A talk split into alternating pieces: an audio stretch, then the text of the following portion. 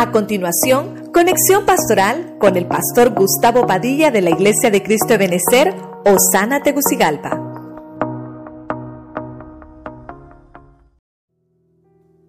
Quiero hacer una conclusión breve, breve. El poder de un beso. Para personificarlo, tomé al primero, a Isaac.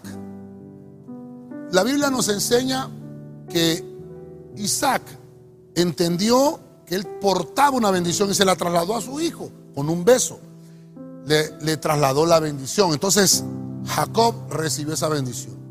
Número dos, Esaú nos enseña que su hermano le había robado el traslado generacional. Lo odiaba, lo quería matar.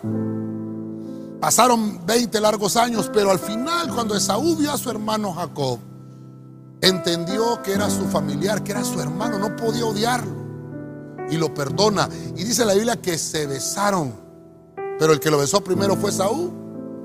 Y eso es el poder del beso como reconciliación. Tenemos que valorar la relación familiar. Eso nos enseña. Número tres, vemos a Saúl.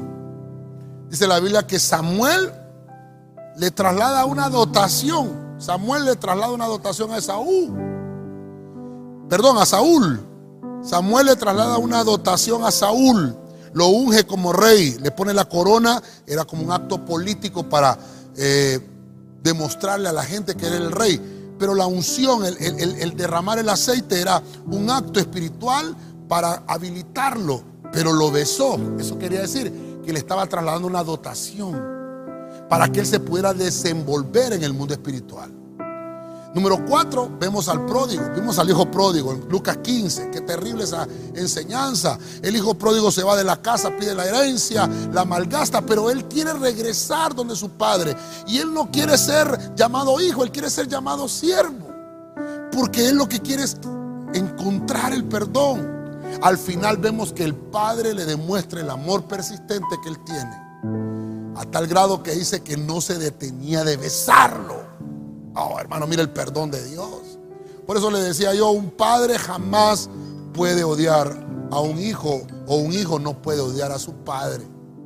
Número 5, vemos a Judas, que nos enseña el beso de la traición. Eso es lo que nos enseña Judas. Y dice que lo utilizó como una contraseña. Mire qué terrible eso. Utilizó algo que era tan íntimo para llevarlo a las tinieblas y descubrir a su Señor, aunque para él nunca lo fue. No valoró la relación, no valoró lo que su padre espiritual estaba enseñando. Un hijo no puede odiar a su padre, pero dice la Biblia que Judas era hijo del maligno, no era hijo de Dios. Número 6, Pedro. Pedro fue el que le dictó esas palabras a Juan Marcos en el libro de Marcos, cuando estamos eh, leyendo lo de Judas, pero Pedro escribe más adelante salúdense con un ósculo santo. Y la versión que leímos dice con saludo fraternal entre ustedes. Eso, eso es una señal al mundo espiritual de que ustedes se aman. De que ustedes se tienen confianza. Esa es una señal de que no se pueden traicionar. Y entonces Pedro nos enseña, tienen que aprender a defender la fe con valentía. Podemos hermano, aplicar en la iglesia lo que el mundo enseña. El mundo enseña los besos con mala intención. La Biblia enseña los besos como encender la chispa del fuego de una relación sexual. Pero en la iglesia no es así. Por eso, joven que me estás oyendo, jovencita que me estás oyendo, tienes que entender el poder que tiene un beso. El mundo lo ha tergiversado. Pero mira lo que hemos leído hasta hoy. La iglesia enseña que el poder lo tiene un beso de manera espiritual. Y por último lo terminamos con la amada, la iglesia. La que es la amada, la que es la que se casa con el Señor, la que tiene una relación íntima. Quiere tener esa relación íntima, quiere sellar e-, ese amor con un beso. Es la manifestación del aprecio que tenemos para con nuestro Señor. Con estos siete eh, personajes que los personificamos, te puedo mostrar lo que es el poder de un beso.